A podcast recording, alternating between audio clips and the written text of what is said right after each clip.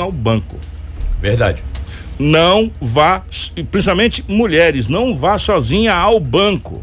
Vá acompanhada, né? Uh, de preferência pelo, pelo, pelo marido, pelo namorado, pelo pai, eh, pelo tio. Pelo amigo. Pelo amigo, mas não vá sozinha ao banco. É o que as autoridades já indicavam anteriormente. Aí tinha parado essa situação. E agora que o Lobo falou que a gente se atentou para o seguinte fato: como a maioria dos bancos, não digo que todos, mas a grande maioria dos bancos estão com a parte de caixa, aonde você vai na boca do caixa, que a gente chama, e lá você é atendido que, que tem um biombo que ninguém vê o que você está fazendo. É. Não está funcionando, tá, o pessoal está sacando no caixa eletrônico, pagando no caixa eletrônico, depositando no caixa eletrônico. Tem os malandros que fica ali só urubu servando. É. Né? Opa, esse aqui tal, e já e o outro fica do lado de fora. Você pode ver que foi muito rápido, três quadras, perdeu, perdeu, quer dizer, ele sabia perdeu. que tinha sacado. Na rua das Pitangueiras foi assaltado. E no mínimo o cidadão que o olheiro ficou lá dentro falou, fulano de tal tá sendo assim, assim, assado, desse, desse jeito. Os que estavam lá fora falou, opa, já vimos aqui, vambora. Pronto. E aí daqui a pouco vai para outra, vai para outra. Então toma cuidado você que tá indo ao banco muito cuidado. Se você vá ao banco, não vá sozinho. E você, homem também, de preferência, leva um amigo. Fala, vamos lá, parceiro, vamos ali que eu tenho que sacar uma grana ali. Verdade. Em dois é mais difícil, né, Lobo? Para as pessoas. Mas o cara com arma, é? ele assalta os dois, né? O cara tava com um revólver, apontou é, pra mas, um, mas com o homem junto ele pensa duas ah, vezes, né? É, não sabe que tu tem também, é, né? Exatamente. Entendeu? E daí a mulher que perdeu o dinheiro, perdeu a bolsa, perdeu o documento, gente. perdeu os cartões. Imagina essa mulher dormir ah, à noite. Cara, não, e o prejuízo de, prejuízo. de, sacar o dinheiro pra pagar as contas e agora. Ave Maria, eu vou falar uma coisa pra você, é ruim demais. 3 mil cara. reais, né? E os homens fugiram, a polícia fez rondas, procurou os dois homens com as características que foram repassadas para as autoridades policiais, mas não prendeu ninguém. Mas eles é manso, igual o gato de armazém. Quem não conhece armazém, é, hoje é, foi substituído pro mercado. Os gatos armazém eles deitam em cima do fardo. É que tinha uns é? fardos, tinha um é, saco de arroz, é, exatamente. Feijão, eles vão querer roubar hoje de novo. Vocês fiquem espertos, tá? Ficou roubando os outros não, rapaz. O Guarantão vai pegar em vocês. Seus morféticos oh, desqualificados. Aí Deve agora... ter bebido uísque à noite, tomado cerveja, gastado o dinheiro da mulher, seus desqualificados. Aí, aí agora a gente sabe, e mais do que do que nunca, nós, nós, nós temos a consciência e nós sabemos porque a gente vive o dia a dia conversando e, e, trabalhando ligado às forças policiais, porque é o nosso, a nossa função. Sim. A gente sabe da limitação das forças policiais em termos de contingente. Aí que entra a parte agora que a gente espera que a prefeitura faça, que é realmente, efetivamente, colocar a nossa guarda metropolitana, que é. chama-se guarda metropolitana, né? Tirar a guarda de trânsito, guarda de trânsito meu. Já é guarda civil, sabia? É, já é, é guarda, guarda, civil, é né? Guarda civil, guarda civil é, é, realmente efetivar a guarda civil, é. aumentar o contingente e colocar a guarda civil para fazer o quê? Fazer justamente essa segurança mais central. Próximas agências bancárias. Próximas escolas. Escolas. Sabe? Caixa, é, essas onde, nas lotéricas. Nas lotéricas, exatamente Exatamente. Aí que entra a nossa essa, essa polícia que a gente tanto quer. Não é para sair combatendo é, é, tráfico de drogas, não. É, é para dar segurança para a população que trabalha no centro. Que agora vamos começar Natal, é. vai começar as vendas, aquela coisa, as promoções. A nossa polícia é, mudou o nome, que antes era a guarda, guarda Civil. É, a Guarda Civil agora, armada, como força policial, que pode ter força policial, né? E, e, e treinada possa fazer essa segurança. E aí você libera quem? Você libera a polícia militar para fazer a ronda ostensiva nos bairros bairros. Exatamente. E essa parte mais central ficaria justamente para nossa Guarda Civil Armada, que estaria dando essa segurança. Então, fica a dica aí, né? Para quem sabe os próximos quatro anos a gente ter esse, esse alento que iria, ó, melhorar Ajudar muito, muito, muito, as nossas forças policiais. É mas verdade. muito mesmo. Né?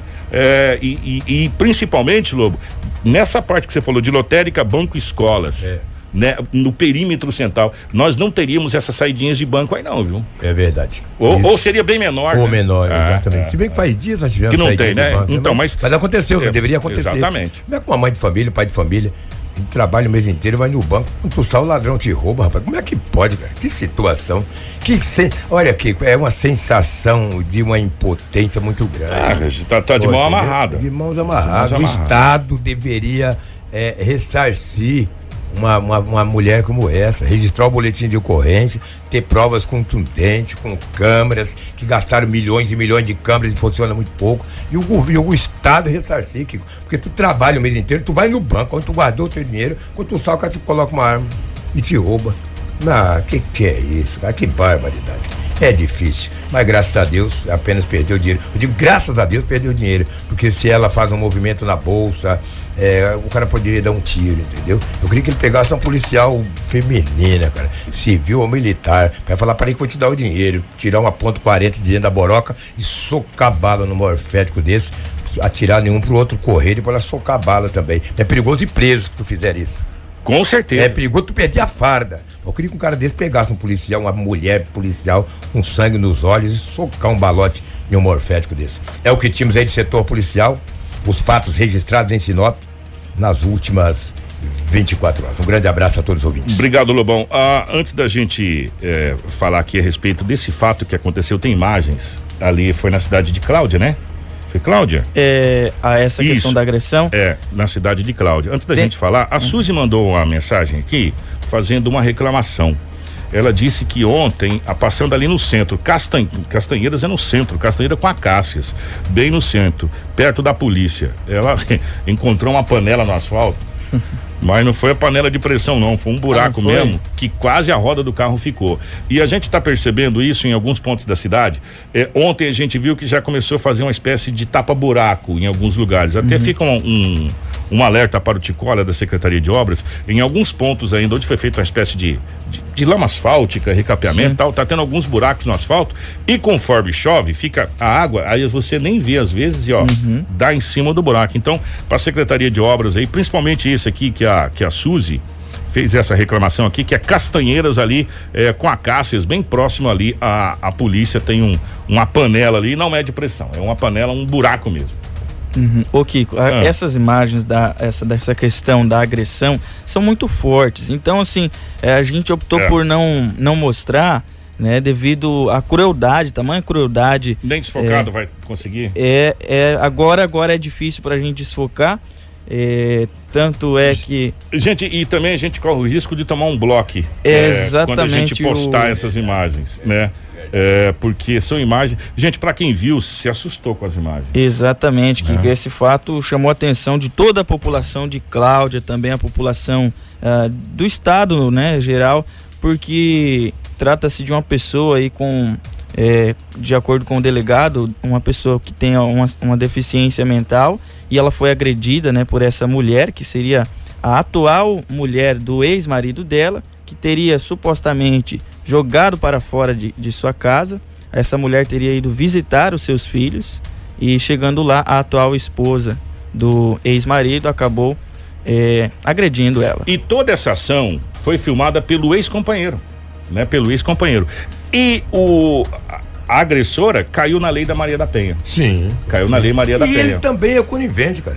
Então, Gente, eu, é, eu vou. Eu, vamos colocar o doutor Hugo, depois a gente conversa. Isso. Vamos ouvir o doutor Hugo, que o doutor Hugo responde pela cidade de Cláudia Sim. e pela delegacia aqui da, da, mulher, da, mulher, da criança e do idoso aqui. Então, ele faz essa, essa ponte aqui. Vamos ouvir o doutor Hugo a respeito dessa situação. Infelizmente, é uma situação é, grave, triste, né? Que a vítima foi agredida na frente das, dos filhos, crianças pequenas, aparentemente de 4 e 2 anos. A gente recebeu esse vídeo apenas no domingo à noite. Na segunda mesmo, ontem já tomamos tomamos as devidas providências. Foi feita a representação pela prisão dos envolvidos e foi deferida ontem mesmo pelo Judiciário com a concordância do Ministério Público. Então, os poderes eh, agiram rápido para dar uma resposta à sociedade. A princípio, quem aparece no vídeo agredindo a vítima é a atual companheira do, do ex-marido dela. Ela era casada com um rapaz, tinha dois filhos com ele. A princípio, ela tem algum tipo de deficiência mental, então eu entendo que ele era o responsável por ela. E por ter convivido tantos anos, ele era o responsável por ela. Acabou colocando ela para rua, arrumou essa amante, né, ou companheira, e colocou a vítima para rua. E a vítima, em razão de todos esses problemas, voltou lá para ver os filhos pequenos e acabou sendo agredida por essa suspeita. E o ex-companheiro ficou filmando junto com o enteado dela e não tomou nenhuma providência para evitar o agravamento da situação. Né? E as crianças chorando, vendo toda aquela situação. Eu entendi que cabe a aplicação da lei Maria da Penha, no caso, para os dois, não só para o suspeito como para a agressora. O suspeito vai responder por omissão. Existe algum. Existe uma previsão no Código Penal da omissão penalmente relevante. Então ele responde pelo mesmo crime que a que é a atual companheira dele. Enfim, foi feito o pedido, a representação de, pela prisão dos dois foi deferida pelo juízo, com a concordância do Ministério Público. É, os dois já foram retirados de lá, foram encaminhados respectivamente aos presídios, né? É, em razão da população lá estar tá revoltada e querer fazer justiça de outro jeito, né? Até na segurança deles a gente teve que pensar, inclusive. Jornal da 93. Ó, a gente já a gente já já continua falando sobre esse caso porque o, o, doutor Hugo fala numa segunda parte, como ele mesmo disse ali na, na coletiva de imprensa, toda a cena, e a gente estava conversando justamente isso aqui no estúdio enquanto o doutor estava falando. Toda a cena de agressão e espancamento foi assistida presencialmente pelos filhos do casal. A criança teria dois e quatro anos de idade, segundo a própria informação, ficava desesperado, estava gritando aquela coisa toda.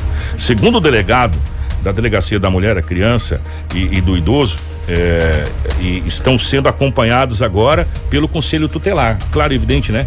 Pelo conselho, até porque a, a mulher ficou bastante machucada e agora o Conselho Tutelar está, assisti está assistindo, acompanhando essas crianças. De novo, a gente vai falar uma coisa para você. Nós não vamos mostrar essas imagens, que elas são muito fortes. Né?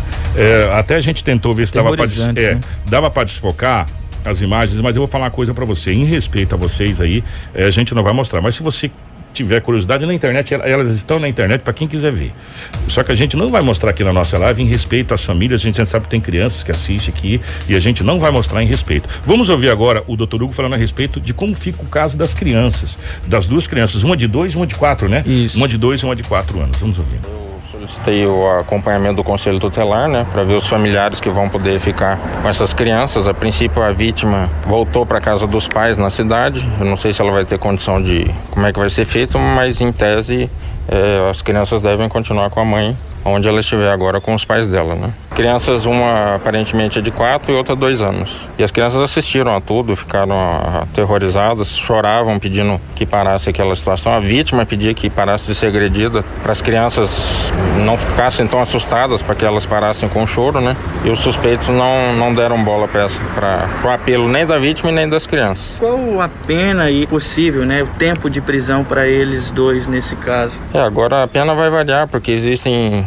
eu entendo que existem pelo menos três crimes, que ela foi xingada, né, que seria injúria. Existe a lesão corporal, que está bem evidenciada com fotos das agressões e exame médico. E existe as ameaças, que foram proferidas principalmente pela atual companheira do suspeito. Então pode ser que para um vai variar a pena. Provavelmente os dois vão responder pelos três crimes, né? Mas aí vai variar a pena, não tem como definir agora. Tudo o que você precisa saber para começar o seu dia. Jornal da 93. É, aí, aí não cabe ao, ao delegado, né? O delegado fez o trabalho dele, cabe, cabe ao, ao juiz determinar essa questão de pena. É, agora, gente, eu vou falar uma coisa para você. Quem acompanhou essas, essas imagens, é, duas situações. Primeiro, a conivência, a conivência do, do senhor que filmou, que não foi separar. A crueldade com que aquela mulher foi agredida.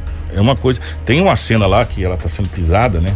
Isso aí e, olha, foi eu, é vou falar, ponto... eu vou falar uma coisa para você. O Lobo falou uma coisa aqui e nós não somos e, e, e longe da gente, mas ali foi no mínimo tentativa de homicídio. Mas teve intenção aí de. de... Ah, gente. Teve a intenção de ceifar. Sabe, eu não sou, eu não sou jurista, quisera eu ter a qualidade do doutor Cláudio Alves Pereira, quisera eu ter a qualidade do doutor Eduardo Chagas, do doutor Donizete, mas vendo aquelas imagens ali, no mínimo, foi uma tentativa de homicídio. Tentou. Que é isso, gente? Sabe, e um detalhe muito, que é um agravante muito, muito nessa história é que a, a, a, agredida, a mulher que foi agredida, ela tem problemas. A vítima, né? É, a, vítima tem problemas mentais. Ou seja, mais grave é ainda. mais grave ainda. E o seu ex-cônjuge, seu ex-cônjuge, sabia desse problema. É, ficou pelo menos quatro anos, né? Eles tinham dois filhos. É, sabia desse problema e sabia que a vítima é impotente. Né? Nunca, é, é, é não teria reação. Não teria né? reação nesse caso. Né? Então, gente, e, e cara, dá a impressão é sério, dá a impressão que ele está se divertindo vendo aquilo, sabe? E, e o pior de tudo, que as duas crianças, uma de dois anos e uma de quatro anos, assistiu toda essa cena. filha dele, e da mãe dele. sendo agredida. Cara, olha, gente, é, é, é, cara, não dá para falar o que Revoltante. a gente quer falar, sabe? Porque é, enfim, a, a, vontade de falar é grande, mas é melhor a gente não Acharam falar. Acharam que é. não ia chegar na, na mão das, da, nas mãos da polícia? Chegou. Gente, agora os dois estão presos. E o detalhe, o doutor Hugo falou uma coisa muito importante. Teve que tirar, inclusive, de lá, porque a população se revoltou. E quem não se revolta? Ah, gente, se vocês verem essas, essas imagens na internet, ela, ela vai deixar vocês. Olha. A gente vai a, a, acessar o lado animal da gente. Sabe? Eu tenho o coração animal. Eu tenho o é. coração bem apedrado. Eu vi só um pouco, não quis ver, porque eu não quero também ver esse morfético na delegacia. E lá na frente. Bom, vou ficar quieto. Vai, continua. Olha, é, é, é, difícil a gente ver essa situação. Agora nós vamos mudar de assunto. É tão grave quanto. Tão, tão grave quanto. Porque aqui trata-se de Maria da Penha. Também. Trata-se de Maria da Penha, essa situação aqui. E, e, e, cresceu muito, assustadoramente nessa época de pandemia aqui. A gente não sabe por quê. Agora nós vamos falar de outra situação, mas antes da gente falar dessa situação, eu queria só fazer uma pergunta para você. Até quando as nossas autoridades, porque eu, eu vou falar uma coisa para vocês. Nós da imprensa estamos cobrando isso há tempos e as autoridades precisam entender que a cada dia que passa, mais e mais famílias estão chorando porque nada está sendo feito. Ah, mas é difícil, tal. Tudo é difícil nessa vida. Até comer um prato de comida é difícil que você tem que fazer um movimento de levar na boca, né? Fazendo, você tem que mastigar, é difícil. Às vezes a carne é meia dura, você tem que puxar com o dente, a faca não corta, é meio difícil até para comer. Agora, nós vamos deixar essa BR matar pai de família até quando? Até quando que as autoridades aí eu vou colocar todos dentro do mesmo saco, do mesmo balaio? De governo do estado a prefeitos e vereadores da nossa dos 141 municípios desse estado que depende da BR 63. Até quando nós vamos permitir que famílias e pais de famílias morram, percam a vida em acidentes brutais como aconteceu? Foram cinco pessoas que morreram nas últimas 24 horas. De Diamantino para cá. De Diamantino a Sinop. Cinco pessoas morreram.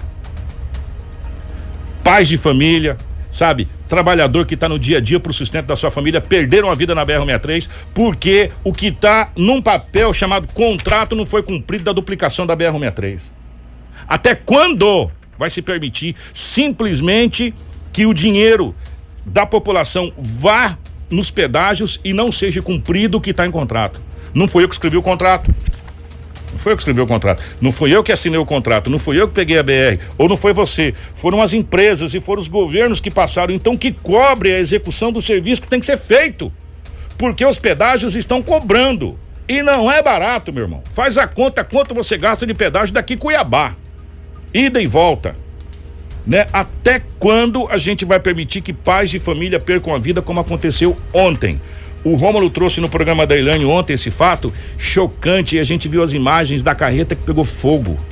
Ô Rômulo, por gentileza, chama de novo essa matéria. Pois é, é Kiko, essa situação foi registrada em Sorriso, na saída de Sorriso para Lucas do Rio Verde, onde duas pessoas, é, infelizmente, perderam a vida, é, dois trabalhadores, dois condutores aí dessas carretas, é, aconteceu no trecho do quilômetro 726. Gente, dá uma olhada as imagens. Nós temos as imagens, são chocantes, né? Essas carretas, logo após a colisão, elas é, começaram a pegar fogo que, e o, até o corpo de bombeiros militar foi acionado uh, para combater as chamas e a pista ficou totalmente interditada aí durante um bom tempo até que o trabalho de remoção dos veículos, remoção dos corpos fosse realizado. A equipe também da PRF esteve no local, a equipe, uma equipe de resgate da própria concessionária da, da rodovia e dois luverdenses então perderam a vida nesse gravíssimo acidente registrado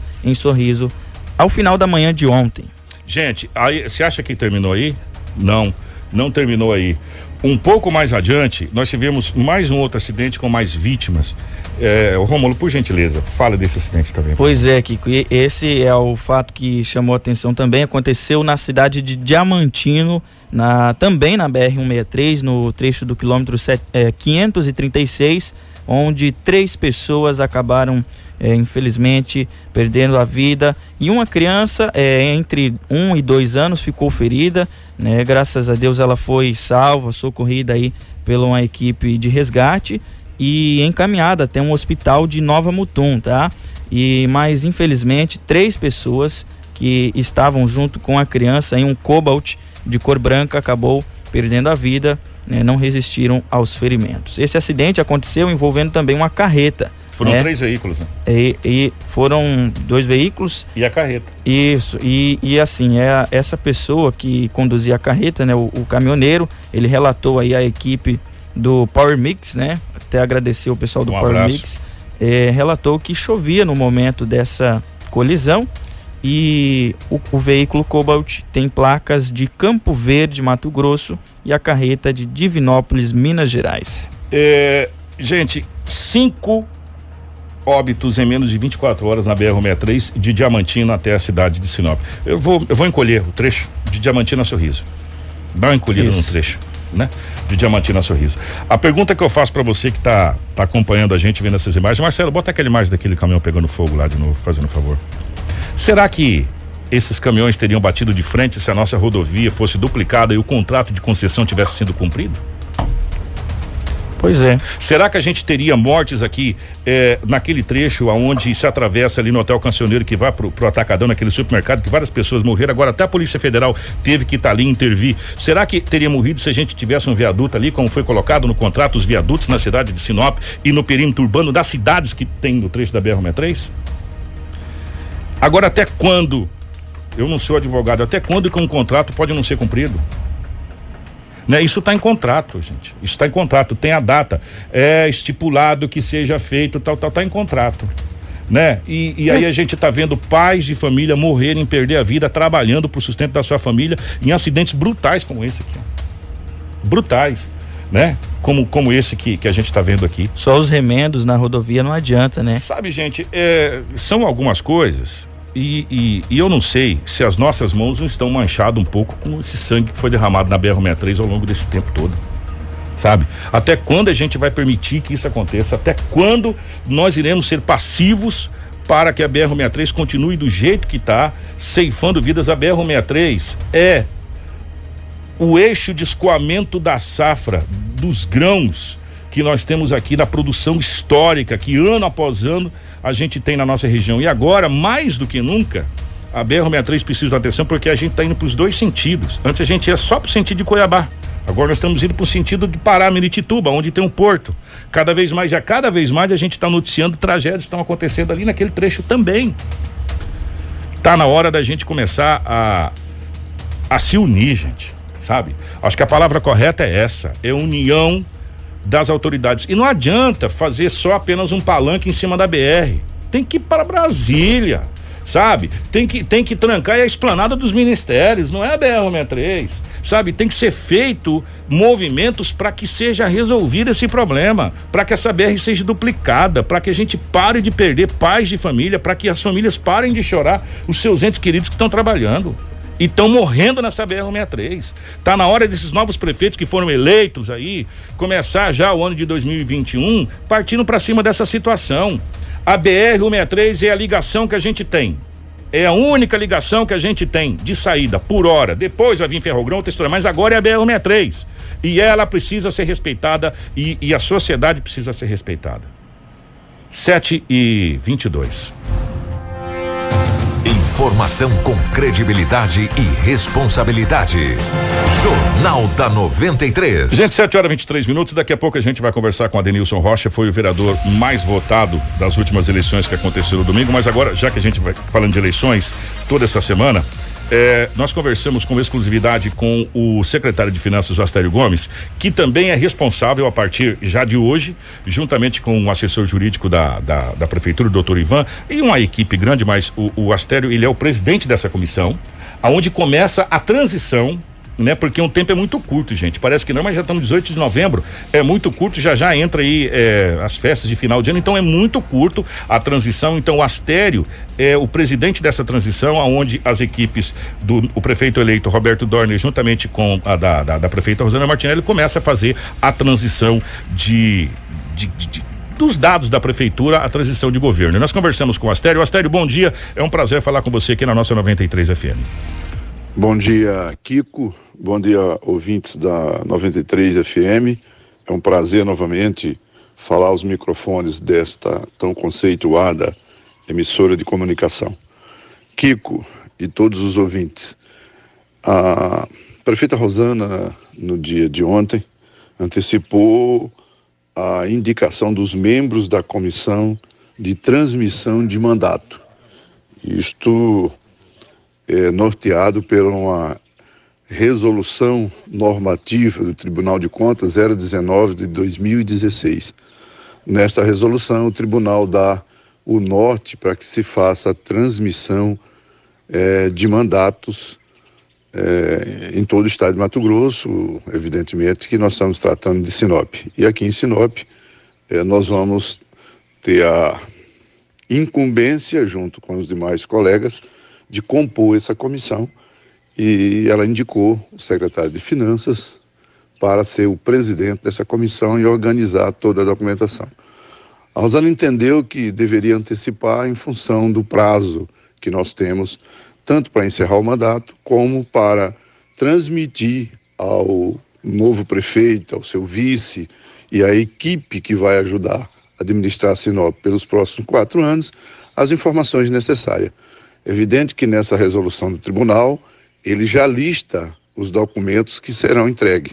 Esses documentos já serão providenciados a partir de, de ontem. A gente já começou a discutir esses documentos, tem a relação, nós vamos preparar a documentação é bem extensa, praticamente todas as informações necessárias para que é, a futura administração possa ter conhecimento e no dia 2 de janeiro de 2020 já possa assumir tomando as providências necessárias para a continuidade do processo administrativo de Sinop.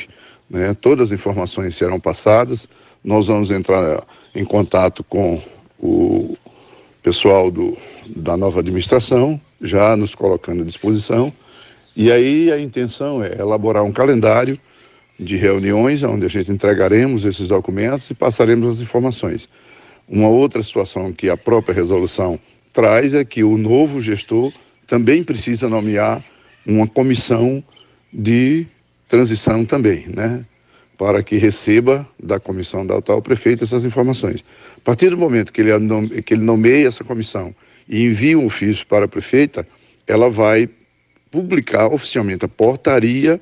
Essa portaria vai inclusive para o Tribunal de Contas, que toma conhecimento das duas comissões. Então a intenção da Rosana é adiantar as informações, deixar a nova administração à vontade, para que nesse curto espaço de tempo, sendo bem aproveitado, eles possam ter todas as informações possíveis e necessárias para continuar a administração de Sinop. É, uma, é um regramento que já existe, né, desde o, o mandato do presidente Fernando Cardoso foi quem instituiu essa transmissão no primeiro mandato do presidente Lula, e isso acabou sendo regra e é adotada em todo o Brasil e no mundo inteiro. A gente vê, ouve as transmissões de mandato, né, a transição, que é exatamente para que se tenha informação. Quem está chegando precisa ter ser munido de todas as informações possíveis, para que não tenha dificuldade em continuar a administração. Isso é um gesto de grandeza, é um gesto de democracia, e é um gesto de colaboração de quem está saindo com quem está entrando. Então nós vamos, a partir de então, começar a trabalhar. Nós já estamos trabalhando no encerramento do mandato. Né? A Secretaria de Finanças tem, um, tem uma responsabilidade muito grande. Afinal de contas, os dados da Prefeitura giram todo em torno da Secretaria de Finanças. Todas as secretarias eh, mandam as informações para a gente, contabilmente, orçamentariamente, financeiramente, tudo gira na Secretaria de Planejamento, Finanças e Orçamento. Então nós vamos é, ter mais essa missão de, junto com todos os nossos colegas, doutor Ivan, nosso procurador jurídico, o secretário Carlos, Secretaria de Administração, Rodrigo, nosso controlador geral, e a Diná, que é a nossa diretora de contabilidade. Esta é a equipe que compõe a comissão de transmissão de mandato da atual prefeita para os futuros eh, mandatários da cidade de Sinop. Kiko eh, e ouvintes da 93. É interessante frisar também que todos os secretários do atual mandato estarão participando dessa transição e dessa transmissão de mandato, mesmo que de forma indireta, porque ficaria uma comissão muito extensa se fosse colocar todos, mas que nós eh, faremos com que todos participem na medida que os assuntos sejam encaminhados para cada secretaria nós convidaremos os secretários, os técnicos de todas as demais secretarias para auxiliar no momento que for necessário. Então, todos os secretários da administração atual estarão participando, mesmo que de forma indireta, porque as informações serão todas, de todas as secretarias. E vale ressaltar que é janeiro de 2021. Um abraço a você, um abraço a todos os ouvintes da 93 FM. Informação com credibilidade e responsabilidade. Jornal da 93. Ó, 7 horas 29 minutos. É, sucesso nessa transição aí. É, vai ser muito tranquilo, até porque a atual prefeita apoiou o candidato é, Roberto Dorner que ganhou as eleições. Então, vai ser bem tranquila essa transição aí. A gente acredita que não vai ter muitas, é, muita coisa de, de difícil nessa situação não e, e o Astério nessa presidência, o Astério é uma pessoa extraordinária e um belíssimo secretário. Então a transição vai ser muito tranquila e a gente vai estar tá acompanhando. Agora um fato é, gente, Parece que é muito tempo, mas não é não. Dia 1 de janeiro já está aí. E já já vem dezembro, aí começa a pegar é, final de ano, 25, Natal, véspera de Natal, essa coisa toda, e para tudo, né? A gente sabe que para tudo. Então, a transição é, começa agora e a gente acredita que até o dia primeiro vai estar tá tudo na, na mais por, profunda normalidade para a transição. Vamos fazer o seguinte: nós vamos para o intervalo. Na sequência, a gente vai conversar com a Denilson Rocha, o vereador que teve o maior número de votos. Mil, mil, quanto? 1647. 47, 47, né? Isso, 1647 votos. Foi o vereador mais votado da cidade de Sinop nas últimas eleições. E, e fechando esse ciclo, conversamos com o prefeito eleito, conversamos com o vice-prefeito e agora com o vereador mais votado, representando também o poder legislativo. A gente vai falar com o Adenilson já já. 7 e 30 a gente já volta. Fica aí, não sai daí não. Jornal da 93. 7 horas 37 minutos, 7h37 é o nosso Jornal da 93 dessa quarta-feira, dia 18 de novembro de 2020. É, Ontem nós conversamos aqui com o vice-prefeito Dalto Benoni Martini e hoje nós estamos recebendo aqui o vereador mais votado de Sinop nessas últimas eleições, o Adenilson Rocha do PSDB, que fez um total de 1.647 votos. Adenilson, bom dia, um prazer recebê-lo aqui na nossa 93 FM. Bom dia, Kiko. Bom dia a todos que estão nos ouvindo pela 93. Bom dia, internauta. Bom dia, Rômulo. É um prazer sempre estar aqui conversando com vocês para a gente poder falar um pouquinho sobre política, porque que a gente sabe, a imprensa é o quarto poder que nos ajuda muito perante político. O vereador, nós tivemos um novo formato de, de eleições para esse, essa, essa legislatura.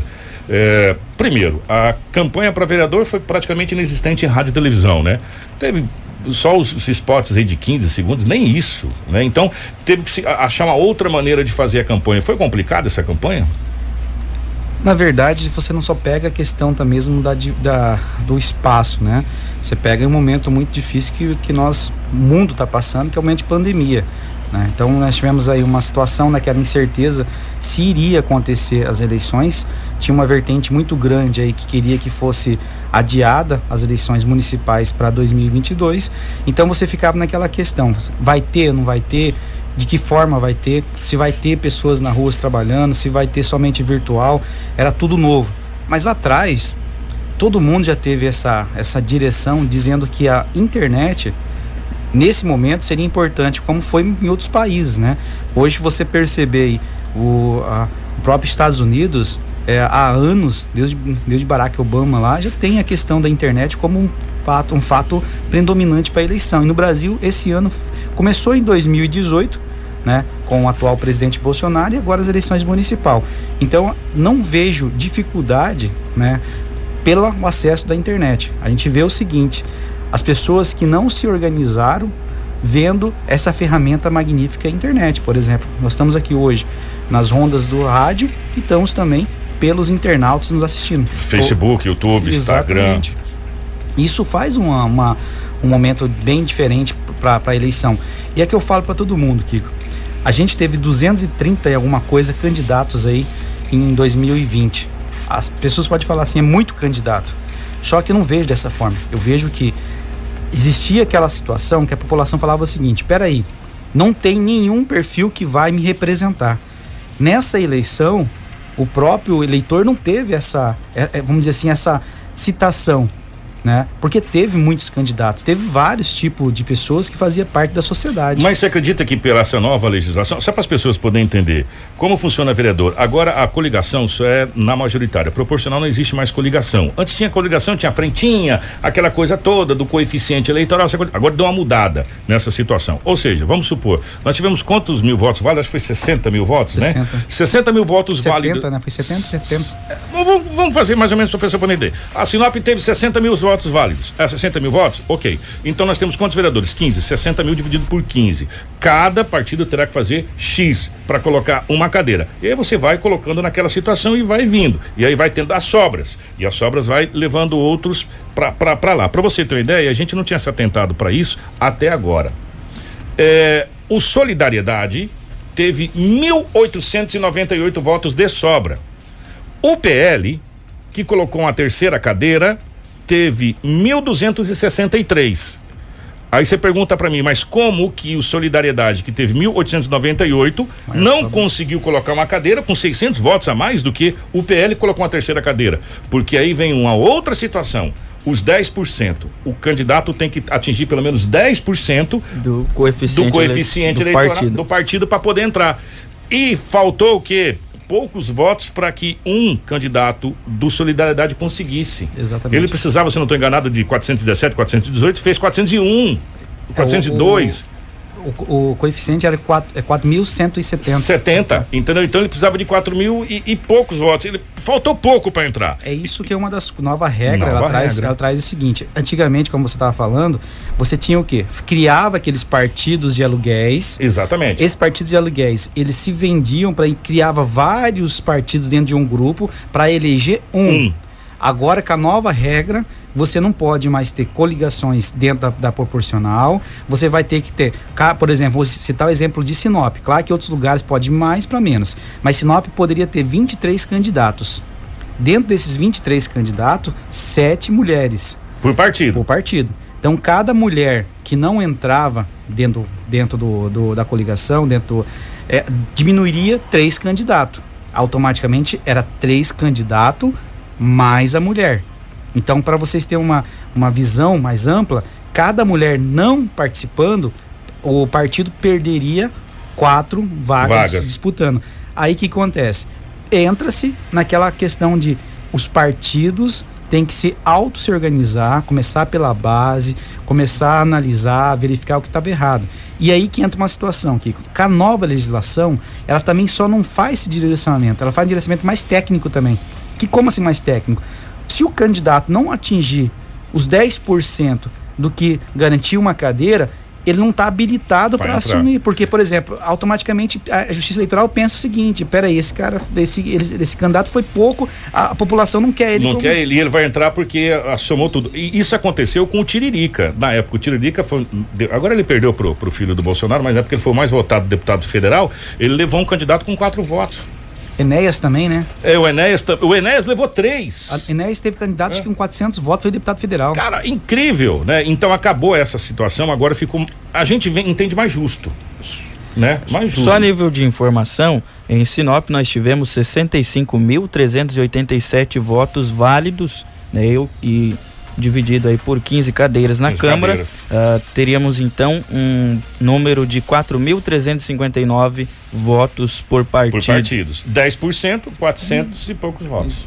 Né? Se não atingir, não entra. A- Até mesmo do outro partido que você está se referindo, quem poderia ter assumido era o alemão da Autoelétrica.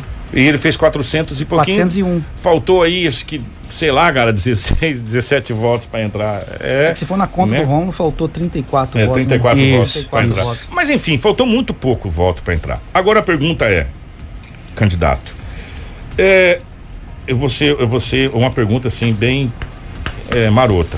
Tranquilo. O vereador está com os dias contados, independente se ele for um bom vereador, presente, atuante ou não, porque vamos pegar, na eleição passada, se eu não estou enganado, acho que foram três vereadores que voltaram dos 15. Nessas eleições, quatro voltaram dos 15. Independente se se candidatou ou não candidatou. O que voltaram, o que estava lá como vereador, voltaram. Ou seja, nós tivemos uma renovação na eleição passada de mais de 80% e, e, e nessa mais de 70%. A população tá, tá resolvendo trocar, testar vereadores ou, ou entendeu que eh, vereador é para uma legislatura e depois ele tem que ou subir ou, enfim, ou parar? Eu vejo que a população ela abriu um sinal vermelho aí em perante a- aos representantes políticos que precisa mudar muito, né? Ah, você tinha aí antigamente candidatos aí que ficava cinco, seis mandatos tranquilamente, ele sempre tinha aquela base eleitoral nos seus lugares que ela vai conversar.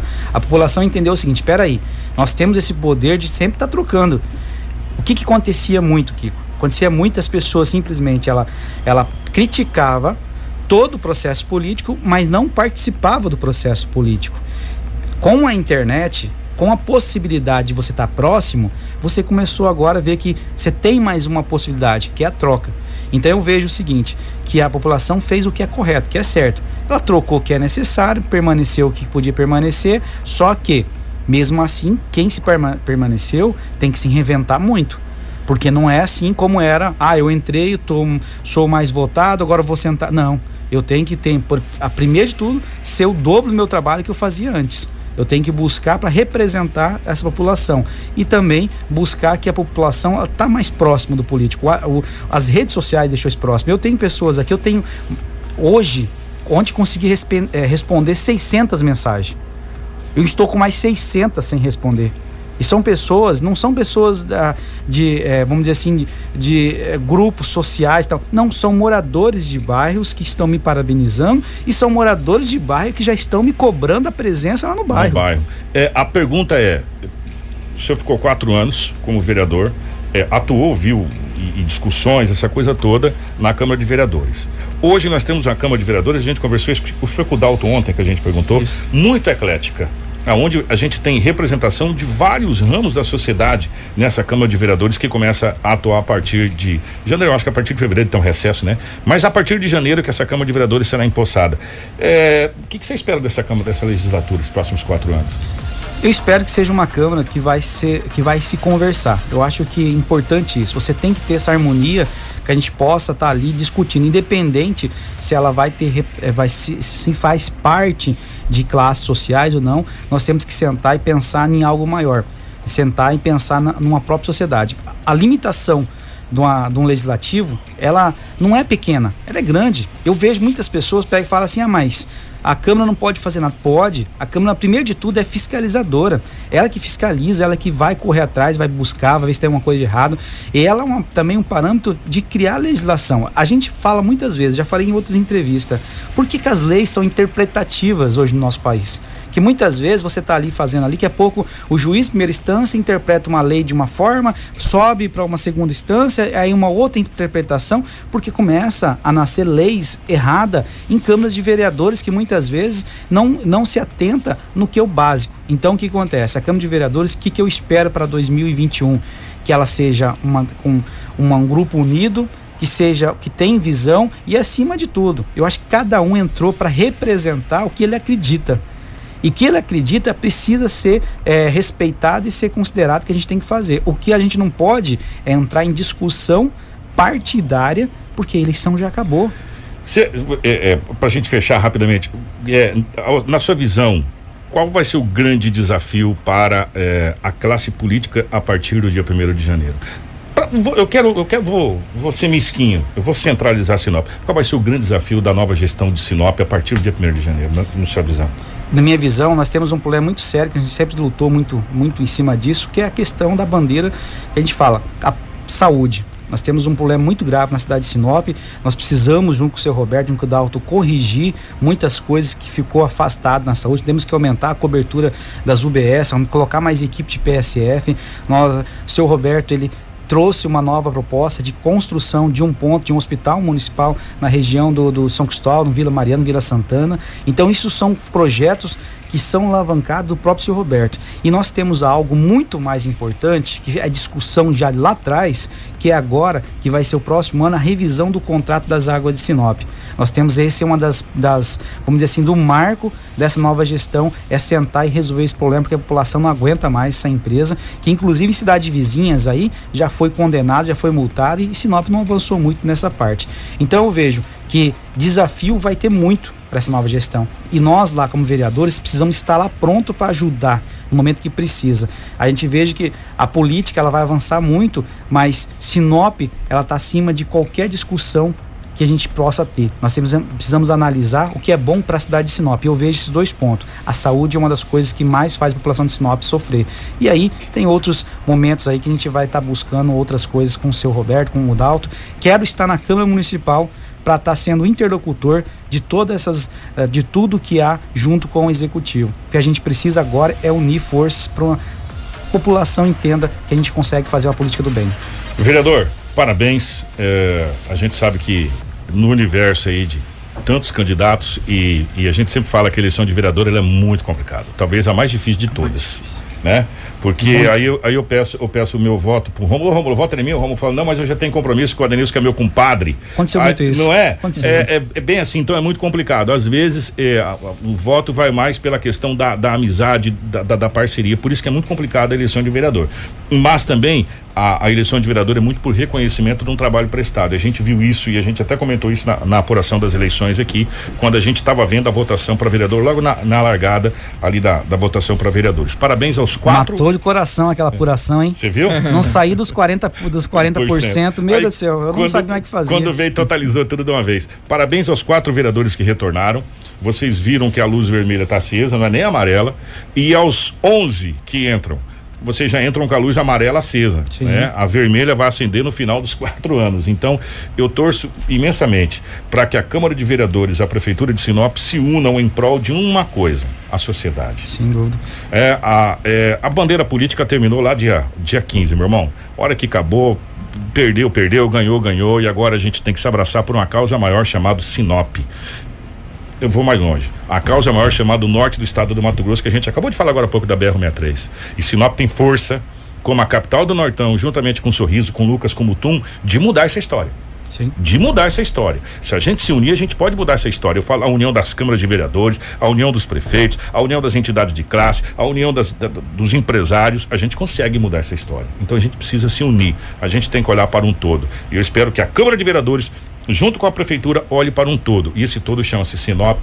Parabéns e sorte e sucesso para vocês lá. Eu que agradeço, Kiko, agradeço a todos que estão nos ouvindo. Deixar muito aqui, se os nossos eh, 11 colegas estiverem nos ouvindo, eu estou à disposição para ajudar também a colocar eles lá, se ficar mais confortável esse primeiro momento, que eu sei que é tudo difícil. Eu estive lá no primeiro momento, eu achava tudo até entender esse processo e nós não podemos ter prazo aí para a gente começar a trabalhar por Sinop. Então quero deixar os 11 novos vereadores que eu sou um soldado de vocês para ajudar vocês para a gente poder agregar. E a gente fala o seguinte, até mesmo essa questão para a gente poder é, da, da, da, própria é, concessionária, da própria é, vamos dizer assim, vai ter uma nova é, etapa aí de concessão da rodovia da BR-63, que é daqui para até Guarantã do é. Norte. Então nós temos que tomar muito cuidado. Sinop não pode ficar nessa divisão de dois lados, nós estamos divididos por uma empresa chamada Odebrecht. Nós temos que começar a brigar para que possa voltar a nossa, nossa sociedade. E é isso que eu quero fazer na Câmara Municipal. Quero estar lá junto, ajudando toda a população da cidade de Sinop e também sempre aí junto com a imprensa, que eu acho que é uma das. É, é, a imprensa ajuda muito, ela cobra quando é necessário, ela nos elogia quando é necessário. Eu sempre fui fã e sempre vou continuar sendo parceiro de vocês da imprensa que puder ajudar. Estou à disposição na Câmara Municipal até dia 31 de dezembro e depois no próximo ano claro. estarei de novo lá e quero permanecer. Obrigado, vereador. Grande abraço. É, Para a gente fechar rapidamente, Sinop tem sete pessoas internadas é, com Covid-19. Nós temos aí 105 pessoas em isolamento por Covid-19. Estamos na casa de 130 óbitos. E no acumulado, 8.731 casos confirmados para 7.745 casos recuperados. 189 pessoas ao todo estão em isolamento, tá? É, a nível de estado de Mato Grosso, a gente continua naquela casa que a gente considera uma casa muito aceitável é, na questão de UTIs, com 33,75% das UTIs ocupadas. E da questão das enfermarias 12%. Né? Mas, gente, é, vale ressaltar para vocês o seguinte: o Covid não acabou. É, tem muita gente brincando com a Covid. A Covid não acabou. Daqui a pouco no nosso site você pode acessar, né, Romulo? Vai estar tá lá os dados Isso. bem preciso para você. É que a gente está em cima do laço 755 e dentro do Manhã 93 o Romulo volta para trazer o balanço mais, mais aprofundado da Covid-19. Fechado, Romulo? Fechado, Kiko. Um abraço a você. Obrigado, Adenilson, pela presença. Um abraço também à equipe, à assessoria, o Thiago Silva. Um abraço também. E tenham todos uma excelente quarta-feira e até amanhã no Jornal da 93. Grande abraço, um abraço para o Marcelo, para toda a nossa equipe. Eh, já já o nosso jornal está disponível para você nas nossas plataformas digitais. Um grande abraço e a gente retorna amanhã. Jornal da 93. Carro com sistema multimídia para smartphone.